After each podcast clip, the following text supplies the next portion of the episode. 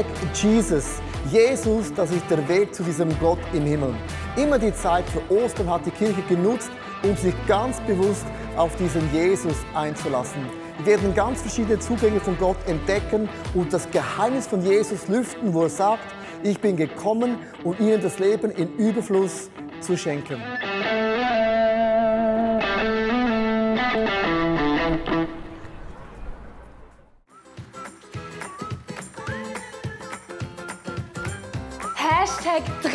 Um.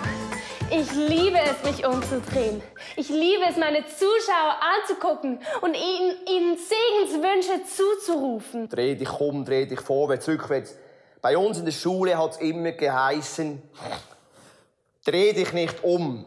Ja, also ich habe mich mal einmal so richtig krass umgedreht. Da war ich gerade in der neuen Schule. Wenn du auf dem rechten Weg bist, brauchst du ja gar nicht umzudrehen, oder? Muss mal drüber nachdenken. Hashtag Busse oder was? Hashtag dreh dich um. Kannst du mich mal, Alter? Und dann schreit die so hinter mir her. Ich gehe einfach da, da durch den Gang, ja. Äh, Ronja, Kind. Weil es ist wichtig, wenn die Kuh noch nicht liegt. Die ist gefährlich. Da hat mich letztens eine über den Haufen geworfen, hat mich mit den Hörnern am Arsch gepackt. Seid gesegnet. Ihr seht so gut aus. Parkebusse, Ordnungsbusse, Geschwindigkeitsbusse. Alter, was kann ich dafür? Mein Auto fährt so schnell. Plötzlich kommt so eine Wut, so eine krasse Wut, so, ein, so ich glaube so wie so manche sagen heiliger Zorn oder sowas.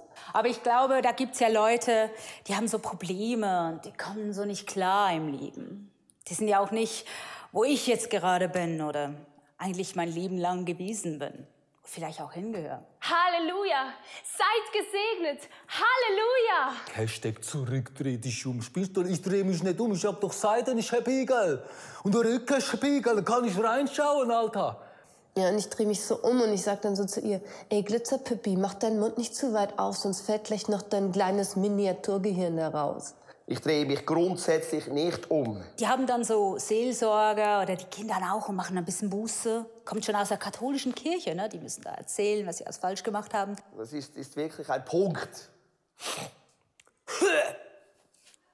Es war geil und es hat mich so wie so in was Neues reingebracht, weil ich mich umgedreht habe und nicht irgendwie weitergelaufen bin und wieder einfach Opfer war. Seid gesegnet. Ich liebe es, mich umzudrehen. Wenn ich gucke Rückspiegel und da ist dem Jesus an dem Kreuz, weißt du, Ketteli, ich hab gedacht letztens, muss ich dem scheißen Drecksbuße trotzdem zahlen, weißt du, wegen dem Jesus da, Alter. Scheiße.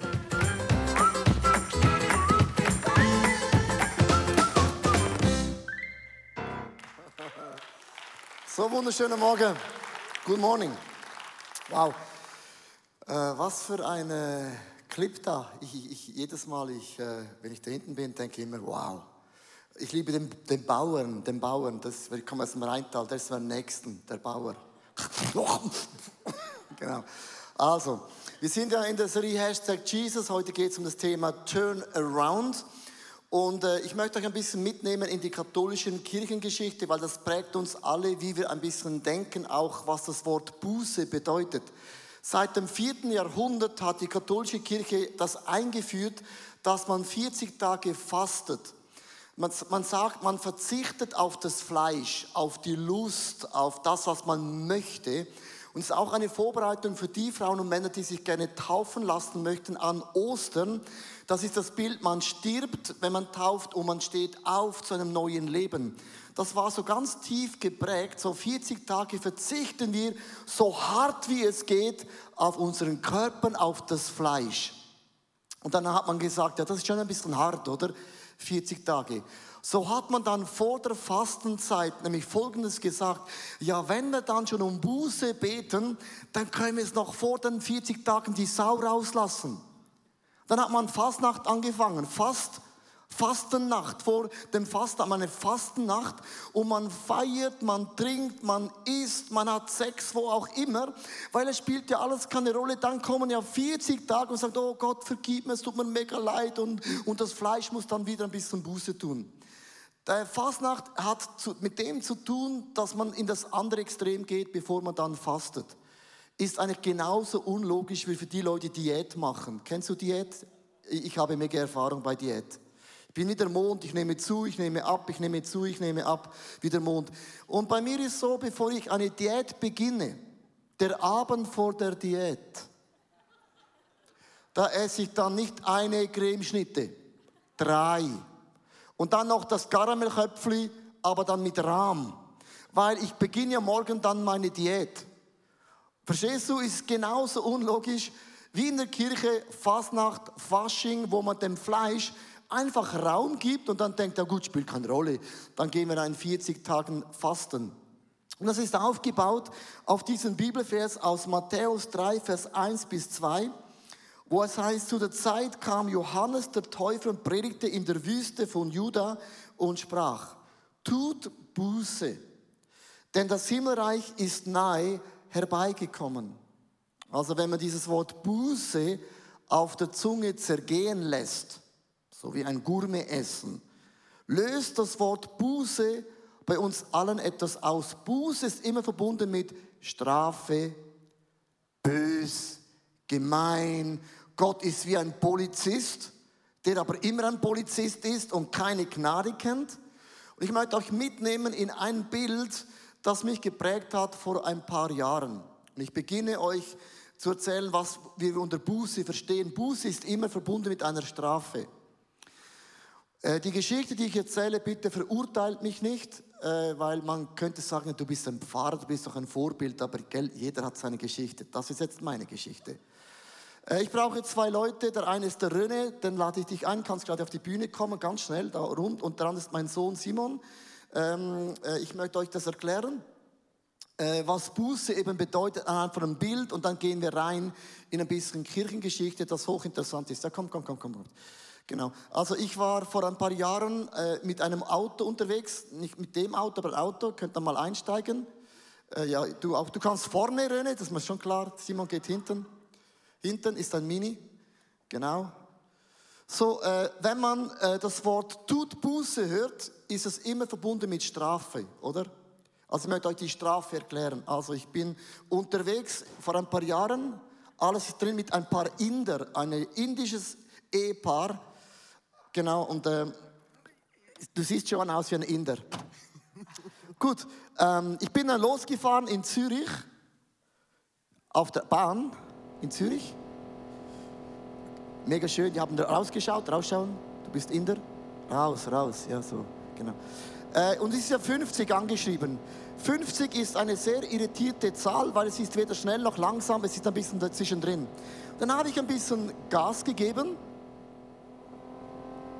nur 65.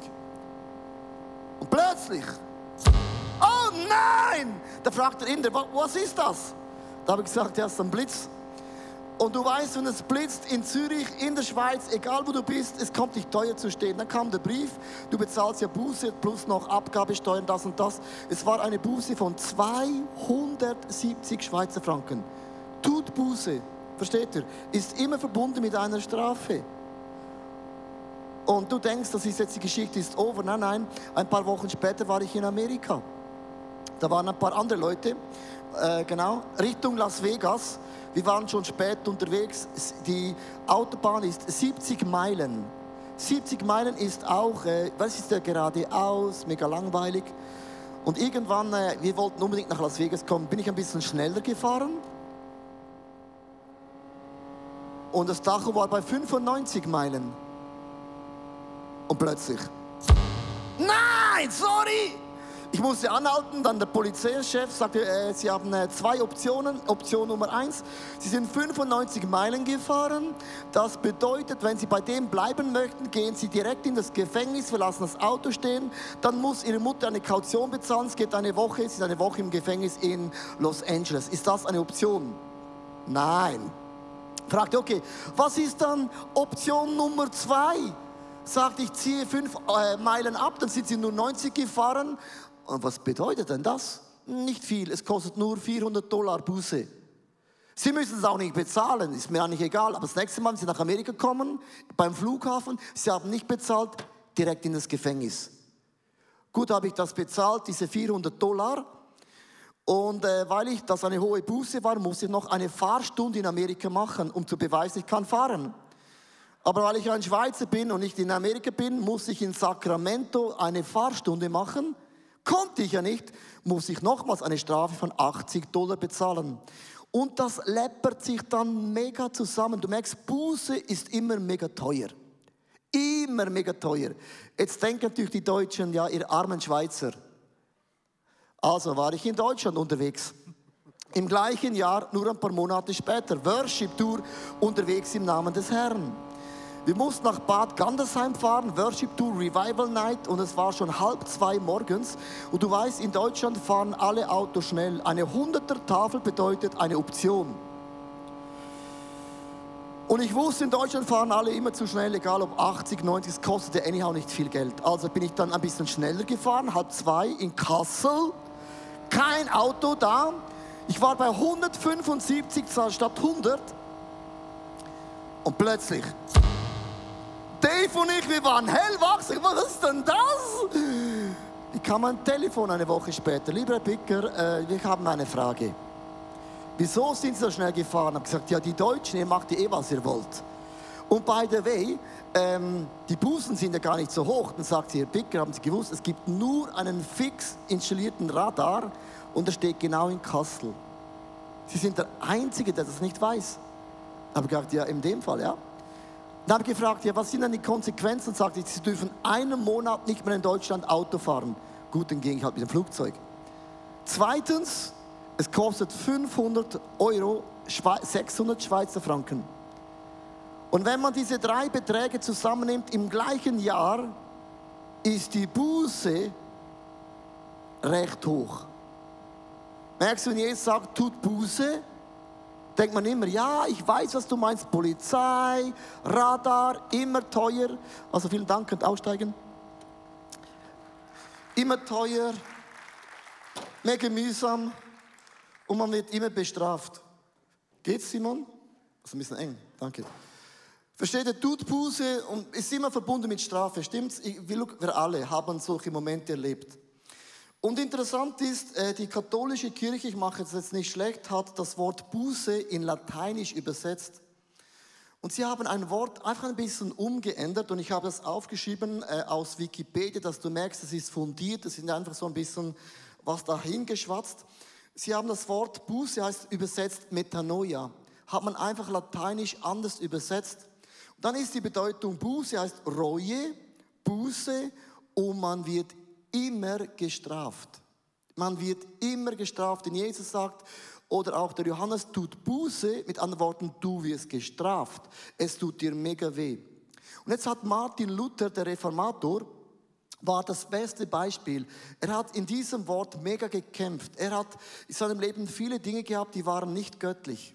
Und er wollte einmal auf den Knien nach Rom roppen um Gott zu sagen, es tut mir mega leid, nimm diesen Teufel aus mir, bitte verändere mich. Martin Luther hat gefastet, sich geschlagen, sich blutig gehalten, wollte nach Rom roppen, der hat alles gemacht. Gott, nimm es weg von mir. Ich tue, es tut mir leid, ich bestrafe mich selber, bitte verändere du mich. Das war das ganze Setting von Martin Luther, die ganze Kirche. Man konnte auch Leute aus dem Fegfeuer, aus der Strafe von Gott rauskaufen. Es war immer ein Preis verbunden. Und die ganze Kirchenlandschaft war geprägt von diesem, tut Buße, du bist schlecht, du hast einen Fehler gemacht, du bezahlst mega viel. Und so sind wir aufgewachsen, tut Buße.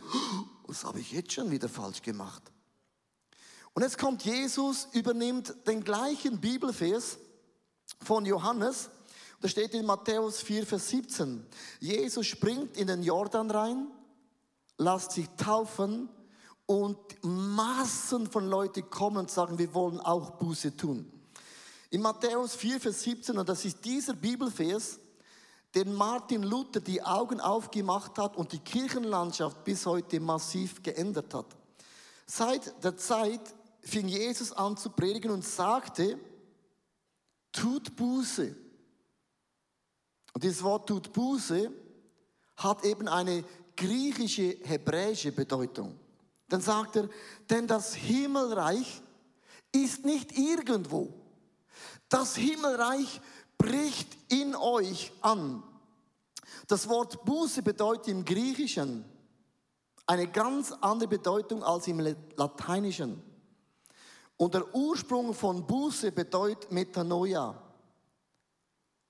Jetzt müssen wir es gut durchlesen. Das bedeutet, es ist mein Denken. Es sind nicht die Gebote oder die Verbote von Gott. Es ist immer ein Angebot Gottes. Das ist ein Riesenunterschied. Du kannst sagen, es ist ein Gebot, ein Verbot, du darfst nicht. Und sagen, Gott bietet mir etwas an, das ist gigantisch gigantisch. Auf das kann ich gar nicht verzichten. Es heißt, ich ändere meine Gesinnung. Und Martin Luther hat irgendwann gemerkt, ich habe falsch gedacht, ich wollte auf den Knien nach Rom roppen, ich wollte mich bestrafen, es war immer ein Preis, aber jetzt habe ich verstanden, es geht um meine Gedanken, wie ich denke, so lebe ich. Wie ich Gott anschaue, so werde ich. Wie ich die Bibel lese als ein Angebot, ist nicht ein Gegner. Gott sagt nicht den Finger auf mich, sondern Gott sagt, ich habe das beste Angebot für dich. Komm, jump it, nimm es und nimm das für dein Leben. So hat dann Martin Luther im ganzen Setting, wo Menschen geknechtet gewesen waren, was gecheckt.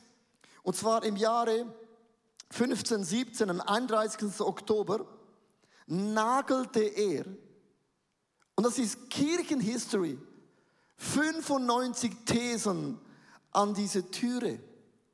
Und hätte er nicht das daran genagelt, wären wir auch nicht ICF. Wir würden auch nicht so denken, wie wir heute denken. Und das erste These war gewesen, da unser Herr und Meister Jesus Christus spricht, tut Buße von Matthäus 4,17 hat er gewollt, dass das ganze Leben der Gläubigen Buße sein soll. Und jetzt Punkt. Was meint er damit? Er sagt, Buße bedeutet nicht, dass ich mich abstrafe. Es bedeutet nicht, dass ich mich kasteie. Buße bedeutet, dass ich jeden Tag denke, wie Jesus denkt. Church, es bedeutet die Frage, was würde Jesus an meiner Stelle tun? Wie würde Jesus meine Frau behandeln, meine Kinder behandeln? Wie würde Jesus an die Arbeitsstelle gehen? Es bedeutet, vergib den Leuten, sei barmherzig wie Gott, sei nicht geizig, sei großzügig. Es bedeutet nichts anderes, so zu denken, so zu fühlen, so zu leben, wie Jesus lebt. Das ist ein ganz anderer Ansatz. Du kannst dich bestrafen und denken, ich kann mir den Himmel durch Strafe erarbeiten. Dann bist du bei Leistung angelangt. Was ich leiste, das bin ich. Wie ich lebe, hat Gott Respekt vor mir. Und ich werde euch dann noch die Geschichte vom verlorenen Sohn sagen. Der war gefüllt von dieser ganzen Eigenschaft sondern Buße bedeutet, es tut mir leid, dass ich klein denke. Es tut mir leid, dass ich klein denke. Ich muss den Schweizer immer sagen, denkt größer als nur nach Basel, Tessin und Chur. Sondern das ist Buße, ist Buße heißt, ich denke nicht mehr klein. Für Gott ist alles möglich. Ihm sind alle Dinge möglich. Für Gott gibt es nicht wenn und aber, sondern ich tue Buße. Gott, es tut mir leid, wie klein ich denke, wie bitter ich bin, wie nachtragend ich bin, wie eifersüchtig ich bin. Buße bedeutet, ich bin nicht eifersüchtig über dich sondern ich bin dein größter Fan. Ich bin dein größter Motivator. Ich juble über deinen Erfolg, weil meine Geschichte ist meine Geschichte und deine Geschichte ist deine Geschichte. Versteht ihr? Martin Luther hat gecheckt, ich muss nicht auf den Knien robben, das ändert nichts an meinem Leben. Es ist, wie ich denke. Und das ist jeden Morgen, wenn wir aufstehen, tue ich Buß und sage, Jesus, ich bete dich. Lass mich so denken, wie du denkst, so fühlen, wie du denkst, das tun, was du tun würdest und diese Angebote Gottes für mein Leben in Anspruch nehmen. Ich habe fünf Leute gefragt, dass sie ihre Bußgeschichte erzählen. Das hört schon krass an Bußgeschichte, wie sie lernen, jeden Tag so zu denken, wie Jesus denkt. Hier sind fünf Geschichten.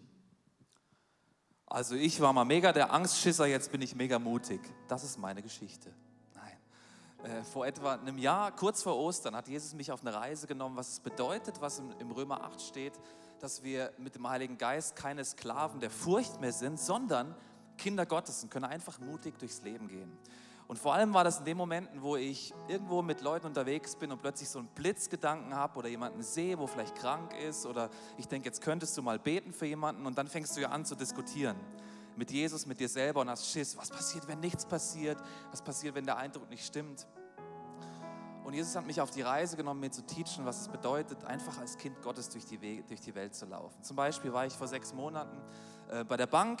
Persönlich macht man ja auch nicht so oft, aber äh, und, und habe dann meinen Bankberater und plötzlich so einen Gedanken, ähm, der hat Probleme mit seinen Hüften und dann sage ich das so und, und, er sagt, ja, das stimmt. Und ich so, ja, darf ich denn für dich beten, dass es besser wird? Er sagte, ja, unbedingt. Ja, und dann habe ich gesagt, komm, gib mir doch deine Hand, ich, ich schlage ein oder so, Hashtag schlage ein. Wir schlagen ein und, äh, und ich bete und er wird geheilt. Auf einen Schlag, alles kribbelt. Ich so, wie fühlt sich an? Ja, alles kribbelt. Ich so, spring mal, guck mal, ist besser. Ja, ist besser, mega crazy. Ähm, am Freitag war ich wieder mal ein halbes Jahr später bei der Bank, kommt er nicht so oft vor und mit meiner Tochter, mit der Eowyn und, äh, und wir sind da und ich denke, der Typ, der kommt mir bekannt vor. Und das war wirklich der gleich wieder. Der sagt, hey, du warst doch damals schon mal bei mir und hast für mich gebetet. Ich so, ja stimmt, ist gut, ja ist noch alles gut, aber jetzt tut mein Fuß weh. Ich hatte einen Bänderriss und so, soll man nochmal beten? Ja komm, lass uns nochmal beten. Und wir beten und es kribbelt wieder und er ist wieder geheilt. Und eine halbe ja, Geschichte geht weiter, ja. Halbe Stunde später kriege ich eine Facebook-Nachricht. Ja, wir kennen uns nicht, aber ähm, ich, ich muss dir sagen, mein Arbeitskollege, äh, der Bankberater, ich habe gerade mega was Krasses mit ihm erlebt, darf ich dich anrufen und, äh, und dir erzählen, äh, was da passiert ist. Ich habe jetzt noch keine Ahnung, ich bin mega gespannt. Ich so, ruf mich unbedingt an, würde die Geschichte gerne erzählen, wie es weitergeht. Jetzt warte ich auf einen Anruf und er erzählt mir, er ist auch Christ, was mit seinem äh, Arbeitskollegen passiert ist. Ich lerne, was es bedeutet, nicht in solchen Momenten ängstlich zu sein, sondern einfach als Kind Gottes mutig unterwegs zu sein.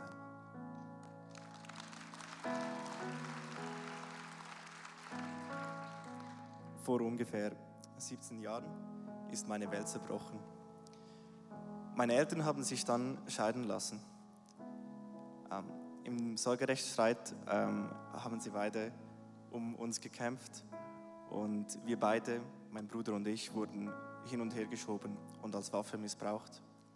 Es ging sieben Jahre lang. Während dieser Zeit entwickelte sich bei meiner Mutter eine Alkoholsucht. Darum musste ich immer für meinen Bruder ähm, schauen. Ja, ähm, als sie die Sucht überwunden hatte, fiel sie in die nächste Sucht. Sie wurde zum Workaholic. Sie musste ja auch zwei Kinder ernähren. Sie war eigentlich nicht mehr hier. Sie war immer fort. Sorry. Ähm, danach, ich, ich konnte das nicht aushalten. Es war, ähm, ich trug ihr, ich war nachtragend. Ich habe ihr alle Fehler zugerechnet. Ich äh, habe gesagt, sie ist schuld an dieser ganzen Situation. Sie hatte mir auch die Kindheit geraubt. Ich war der, der für meinen Bruder sorgte, nicht sie. Ja, ich war sehr wütend. Ein Jahr nachdem ich Jesus mein Leben übergeben habe, hat sie mich dann rausgeschmissen. Aber dann, dann war alles anders. Denn ich wusste, dass ich nicht alleine bin. Ich wusste, dass ich Jesus auf meiner Seite hatte ich ging dann zu meinem Vater und habe bemerkt, dass meine Mutter gar nicht an allem schuld ist. Ich habe auch bemerkt, dass ich ihm vergeben muss. Und heute, heute bin ich versöhnt mit beiden Eltern. Manchmal ist es noch schwierig und ich brauche Jesus immer wieder, zu mich immer wieder versöhnen mit ihnen. Aber durch Jesus bin ich mutig und stark.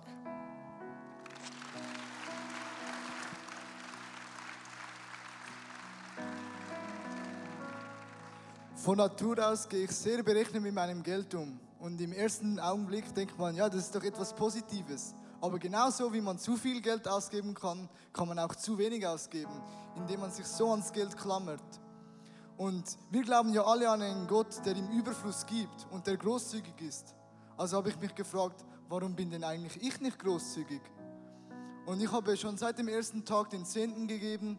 Früher waren das noch genau korrekt mathematisch berechnete 10 Rappen.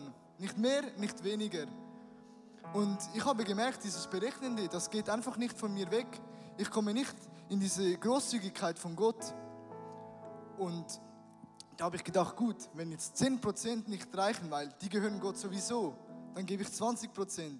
Und sind wir ehrlich, mit 20%, das geht doch nicht mehr auf. Und ich habe mein Budget dann angeschaut und habe gedacht, oh boy, wie kommt das gut?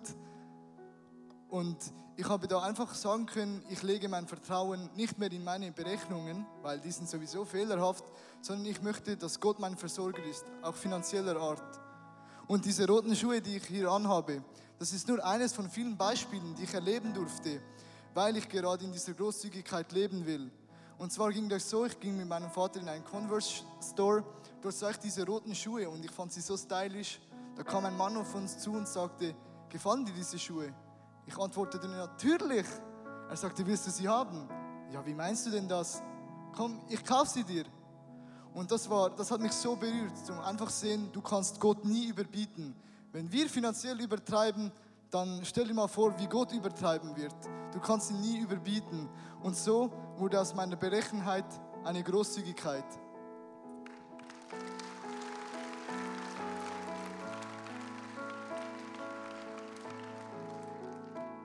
Ich möchte euch eine Geschichte vorlesen, die nicht von mir stammt, sondern von einer Frau aus unserer Kirche, die aber nicht hier auf der ähm, Bühne sein wollte.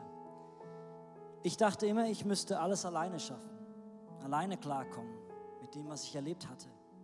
Und das hat mich kaputt gemacht. Schon in meiner Kindheit wurde ich sexuell missbraucht. Als Folge davon fühlte ich mich wertlos. Als ich älter wurde, kam körperliche Gewalt dazu. Nicht durch die gleiche Person. Mein Bruder musste seine negativen Emotionen rauslassen. Manchmal träume ich heute noch davon, wie ich in der Ecke sitze und er ohne Kontrolle auf mich losgeht. Zum Abschalten fing ich an, Alkohol zu trinken und mich selber zu verletzen. Ich ging nie ganz ans Limit, auch wenn ich mir immer mal wieder wünschte, gehen zu können. Irgendwann wollte ich den sexuellen Missbrauch verarbeiten, aber auf meine Art. Ich versuchte Kontrolle über Männer zu erlangen. Ich liebte es, sie heiß zu machen und dann wieder fallen zu lassen. Ein paar Mal wurde mir das fast zum Verhängnis. Erst als Jesus in mein Leben kam, fing ich an, all die Negativität in meinem Leben abzulegen. Ein langer Weg.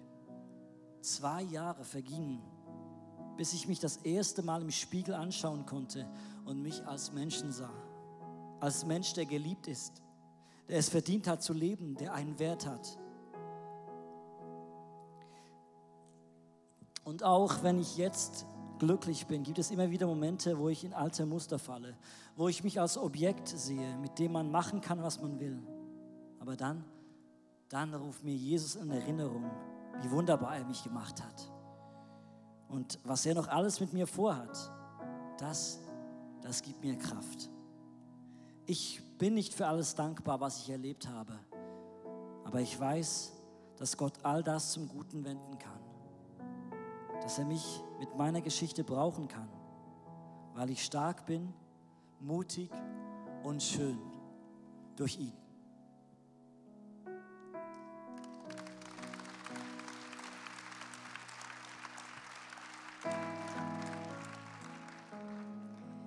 Ich hatte als Kind schon extrem hohe Werte, die mir einfach wichtig waren. Und ich kann mich erinnern, ungefähr so im Alter von zehn Jahren hatte ich einen Riesenstreit mit meiner Schulfreundin, weil sie doch tatsächlich behauptet hat, ja Ilana, du kannst nie wissen, ob deine Eltern ein Leben lang zusammenbleiben.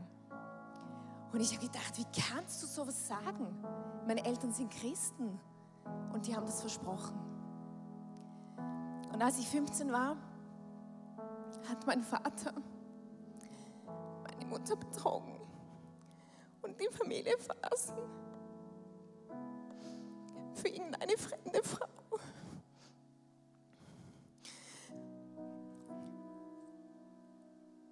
Meine Welt ist aus den Fugen geraten und in meinem Innern ist wirklich was tief zerbrochen. Meine ganzen Werte, an die ich schon als Kind geglaubt habe. Mein Vertrauen, mein ganzes Männerbild war total zerstört und ich habe gedacht, wenn nicht mal Christen ihr Wort halten, ja wer dann? Und ich habe mich, ich habe dann eigentlich entschlossen, ich werde nie heiraten, weil Menschen können sowieso nicht treu sein. Aber ich habe dann angefangen mit diesem Jesus zu leben und habe einen Jesus kennengelernt, der einfach treu ist, auch wenn Menschen untreu sind.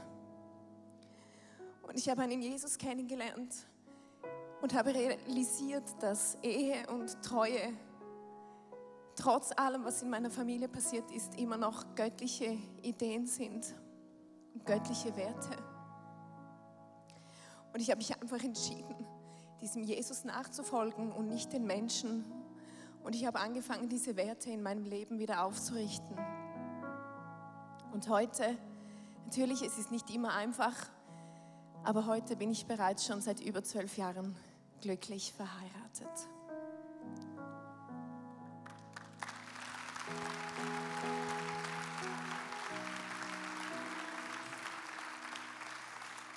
Vielleicht darf man das Blaue hinhalten. Das, was Jesus meint, tut Buße, ist nicht etwas, was du einmal tust und dann ist das erledigt. Ist etwas, wenn du morgen früh aufstehst und jeder hat von uns die Geschichte, aber es gibt viele Leute, die sagen, wieso kämpfe ich immer mit gewissen Bereichen? Das ist, was der, der Martin Luther meint. Du kämpfst und du gibst nicht auf und du tust Buße. Du sagst, ich bin mutig, ich bin versöhnt, ich bin großzügig, ich bin geliebt, ich bin treu. Du sagst dir das auf, weil so denkt Gott, das ist das Reich von Gott, das sind diese Werte. Wenn Jesus sagt, das Reich von Gott ist nah herbeigekommen, sagt das Reich von Gott, will in eure Geschichte reinkommen, jeden einzelnen Tag. Das heißt Buße zu tun. Nicht auf den Knien zu sagen, wie schlecht dass du bist, sondern aufzuschauen, wie würde Jesus an meiner Stelle reagieren. Darum, wenn du das Wort von Gott proklamierst, geht es nicht darum, ähm, das geht mehr um deine Seele, dass du deine Seele sagst, wie ist Gott? Wie sieht Gott gewisse Dinge? Das heißt Buße tun mit der Neue. Ich ändere meine Gesinnung. Es ist kein Verbot, kein Gebot, ein Monsterangebot von diesem Gott im Himmel.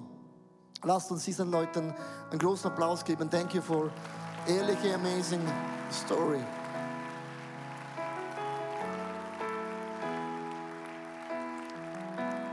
Für mich bedeutet Buße zu tun mit diesem Auto. Ich möchte die Autogeschichte schon noch auflösen. Für mich heißt Buße zu tun nicht mehr 1000 Franken zu zahlen, sondern für mich bedeutet Buße zu tun, den Tempomat zu gebrauchen. Wenn ich auf der Autobahn bin, bei 125 minus Abzug bist du auf der sicheren Seite, Tempomat rein. Und seit diesen Jahren habe ich nie mehr eine Buße bezahlt. Geschwindigkeitsbuße ist Game Over. Weil ich habe Gnade verstanden, Leo, Tempomat ist entspannend. Du kannst einen Kaffee trinken, kannst mit deiner Frau schwatzen, du kannst auch die Autos anschauen, die dich überholen. Das hat Buße zu tun. Ich ende mit einer letzten Geschichte und das ist so viel Theologie drin. Der, der verlorene Sohn. Der verlorene Sohn nimmt das ganze Erbe vom Vater, zieht aus, verbraucht alles, verprasst alles, total sinnlos. Und in Lukas 15, Vers 19, hochinteressant, was er in Bezug auf Buße sagt. Er sagt, wenn ich nach Hause gehe zu meinem Vater, werde ich meinem Vater sagen, sieh mich nicht länger als dein Sohn an, ich bin es nicht mehr wert. Aber kann ich nicht als Arbeiter bei dir bleiben? Zwei Punkte. Wer in aller Welt hat dem verlorenen Sohn gesagt, du bist es nicht mehr wert? Woher kommt der Gedanke, ich bin es nicht mehr wert? Wenn wir was falsch machen, sagen wir immer, ich bin es nicht mehr wert. Wer sagt das? Woher kommt das? Und dann sagt er zweitens, wenn ich die Schuld wieder erarbeiten kann, bist du bei Buße und Strafe. Hier ist Theologie, Buße, Strafe wieder. Buße gleich Strafe, Buße gleich Arbeiten, Buße gleich, ich bin es nicht mehr wert. Frage, denkt so der Vater? Denkt so der Vater? Es heißt im Vers 20, er machte sich auf den Weg und ging zurück zu seinem Vater. Der erkannte ihn schon von weitem. Voller Mitleid lief er ihm entgegen, fiel ihm den Hals und küsste ihn. Wie konnte der Vater ihn von weitem sehen? Weil er ihn erwartete. Du laufst nicht etwas entgegen, was dir nicht wertvoll ist. Du wartest nicht auf etwas monatelang, das dir nicht wertvoll ist. Hier sind zwei Werte kommen gegeneinander. Der eine denkt, ich bin es nicht mehr wert und der Vater denkt, wann kommt mein Sohn in meine Arme? Buße bedeutet nicht, dass du es nicht mehr wert bist. Buße bedeutet, dass du das Angebot von einem Gott im Himmel in Anspruch nimmst und dich umarmen lässt von diesem Gott im Himmel. Der Vater rannte ihm entgegen, bedeutete, er nahm den Rock und zog ihn nach oben und rannte ihm entgegen. Das hat nie ein Mann mit Würde hat sich bloßgestellt. Gott hat sich bloßgestellt für den Sohn. Und jetzt musst du gut zuhören. Der Sohn hat Buße und Gnade keinen Millimeter verstanden. Ich möchte heute ein Statement machen zu allen Frauen und Männern, die beim Video das zuschauen. City Location, alle Locations. Kirche ist voll von Menschen, die haben Gnade nicht verstanden. Die nehmen die Vergebung an, aber leben, als die Vergebung nicht aktiviert wäre. Das möchte ich euch einen Beweis geben. Dieser Vers ist himmeltraurig. Lukas Vers 21. Doch der Sohn sagte, das könnte dein Satz sein. Vater, ich bin schuldig geworden an Gott und an dir. Sieh mich nicht länger als dein Sohn an. Ich bin es nicht mehr wert. Merkst du? Ich muss meine Gnade wieder erarbeiten. Ich muss meine Liebe zu Gott wieder unter Beweis stellen. Buße bedeutet, dass ich jeden Tag mir sage, ich bin wertvoll, ich bin geliebt, ich bin großzügig, für Gott ist alles möglich. Mein Gott ist ein Gott der Zeichen und Wunder. Ich klicke mich ein in so, wie Gott denkt. Wenn der Teufel es zustande gebracht hat, dass du glaubst, dass dein Versagen ist gleich deine Identität, dann gute Nacht.